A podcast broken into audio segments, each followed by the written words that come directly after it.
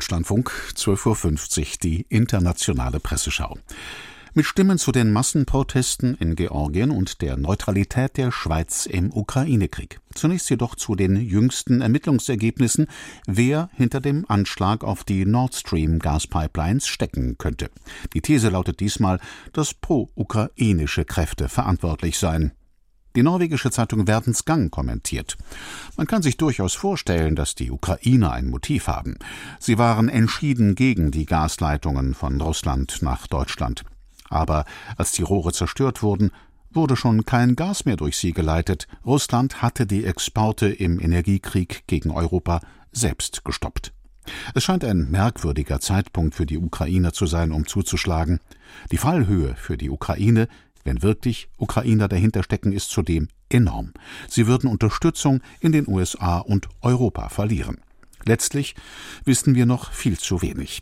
Interessant ist jedoch, dass die Deutschen tatsächlich an das Boot gelangt sind, von dem sie glauben, dass es beim Anschlag benutzt wurde, und dass sie offenbar den Tätern auf der Spur sind, betont Werdensgang aus Oslo. Nach dem Anschlag auf die Nord Stream Pipelines scheint jemand Nebelkerzen zu zünden, vermutet die chinesische Zeitung Huanqiu Shibao. Sechs Personen einer pro-ukrainischen Gruppe sollen die Pipelines gesprengt haben, heißt es. Die westlichen Medien unterschätzen offenbar massiv die Intelligenz der Menschen. Die von dicker Betonschicht geschützten Pipelines liegen rund 80 Meter tief im Meer und im NATO-Schutzgebiet. Kann eine technisch so schwer durchführbare Operation überhaupt von einigen wenigen Menschen unbemerkt umgesetzt werden? Die Behauptung, dass weder die Regierung in Kiew noch das Weiße Haus oder Downing Street mit dem Anschlag zu tun hätten, ist schon bemerkenswert, so Huan Shio Shibao aus Peking. Im Daily Telegraph aus London ist zu lesen, die jüngsten Berichte werfen für den ukrainischen Präsidenten Zelensky unangenehme Fragen auf. Wenn er von der Operation wusste und sie genehmigte, was sagt das über ihn aus? Falls er nichts davon wusste und es sich um die Tat einer kleinen Gruppe von Ukrainern außerhalb der Regierung handelte, wie kamen dann Privatpersonen an so viel Sprengstoff? Zelensky mag diplomatisch versiert sein, aber es gibt womöglich Leute im ukrainischen Geheimdienst und Militärapparat mit weniger Hemmungen gegenüber der Meinung der Verbündeten, gibt der Daily Telegraph zu bedenken. Von einem kleinen Propagandaerfolg für Moskau spricht die österreichische Zeitung Der Standard. In Moskau sieht man sich bestätigt. Der Kreml hatte die Schuld stets von sich gewiesen.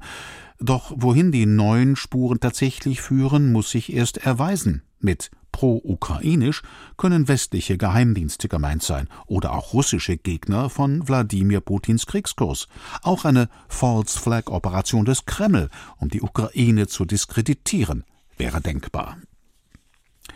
Die russische Zeitung Kommersant betrachtet vor allem die wirtschaftlichen Folgen des Anschlags. Auch wenn es wichtig ist, die Täter zu ermitteln und herauszufinden, wer vom Anschlag auf die Gaspipelines tatsächlich profitiert hat, so lautet die Wahrheit doch, dass der Markt dieses Ereignis inzwischen längst verdaut hat. So zynisch es auch klingen mag, wer nun tatsächlich hinter den Anschlägen steckt, ist für den Gasmarkt nicht mehr relevant. Zu einer Situation, die vor den Explosionen herrschte, wird man nie wieder zurückkehren. Zu einer Reparatur und einem Neustart der Pipelines könnte es, als Teil neuer Wirtschaftsvereinbarungen, ohnehin nur im Kontext eines Friedensabkommens zwischen Moskau und Kiew kommen, notiert die Zeitung Kommersant aus Moskau. Nächstes Thema. Deutschland darf weiterhin keine Schweizer Panzermunition an die Ukraine liefern. Bemühungen um eine entsprechende Lockerung des Schweizer Kriegsmaterialgesetzes sind im Parlament in Bern gescheitert. Dazu meint die Neue Zürcher Zeitung. Die Zirkeldiskussion um das Kriegsmaterial schadet dem Ruf der Schweiz und ihrer Rolle als neutrales Land. Will sich die Schweiz konsequent als Teil der freien Welt positionieren, muss sie einen Schritt vorwärts machen. Natürlich kommen eine Aufgabe der Neutralität oder NATO-Beitritt nicht in Frage. Mutig, befreiend und konsequent wäre aber eine Orientierung an dem Modell, das Schweden nach 1989 praktizierte. Die Schweiz bleibt militärisch bündnisfrei, pflegt weiterhin eine ausgeprägte Neutralitätspolitik, verzichtet aber auf die fixe Bindung an das Neutralitätsrecht. Dieser fortschrittlichere Standpunkt erhöhte die außen- und sicherheitspolitische Handlungsfreiheit, findet die Neue Zürcher Zeitung. Der ebenfalls in Zürich erscheinende Tagesanzeiger ergänzt, es zeichnet sich immer klarer ab, von der Schweiz haben die Angegriffenen in der Ukraine nichts zu erhoffen und die russischen Aggressoren nichts zu befürchten. Die Neutralität zeigt wieder mal ihr kaltes Zahnpasta-Lächeln. Dabei dürften wir für die Ukraine auch mal ein Risiko eingehen. Es gilt zu klären, wie wir uns der russischen Bedrohung am besten erwehren und ob Hilfe für die ukrainischen Verteidiger hierzulande nicht zweckdienlicher ist als die Politur unseres neutralen Image. Das war der Tagesanzeiger aus der Schweiz. Themenwechsel. Nach massiven Protesten in Georgien hat die Regierungspartei den umstrittenen Gesetzentwurf über ausländische Agenten auf Eis gelegt. Die spanische Zeitung El Mundo hebt hervor. 2008 ordnete Russlands Präsident Putin einen Einmarsch in Georgien an und innerhalb weniger Tage wurde rund ein Fünftel des Staatsgebietes besetzt. Nun ziehen erneut dunkle Kremlwolken über Georgien auf, nachdem die Regierung ein umstrittenes Gesetz auf den Weg bringen wollte. Es hätte dazu gedient, die freie Presse und NGOs zu unterdrücken, und es ähnelt verdächtig einem russischen Gesetz. Das hat tausende Georgier auf die Straße getrieben, die um ihre demokratischen Hoffnungen und ihren Traum auf eine Integration in die EU fürchten.